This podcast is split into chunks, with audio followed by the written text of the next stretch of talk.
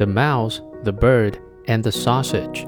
Chapter 4 The bird set the table while the mouse prepared the food.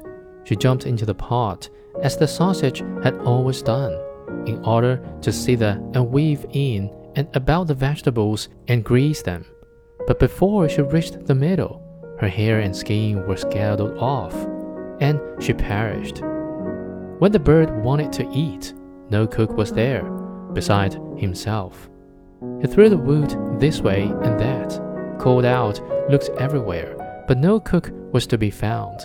Because of his carelessness, the scattered wood caught fire, and the entire house was soon aflame. The bird rushed to fetch water, but the bucket fell into the well, carrying him with it, and he drowned.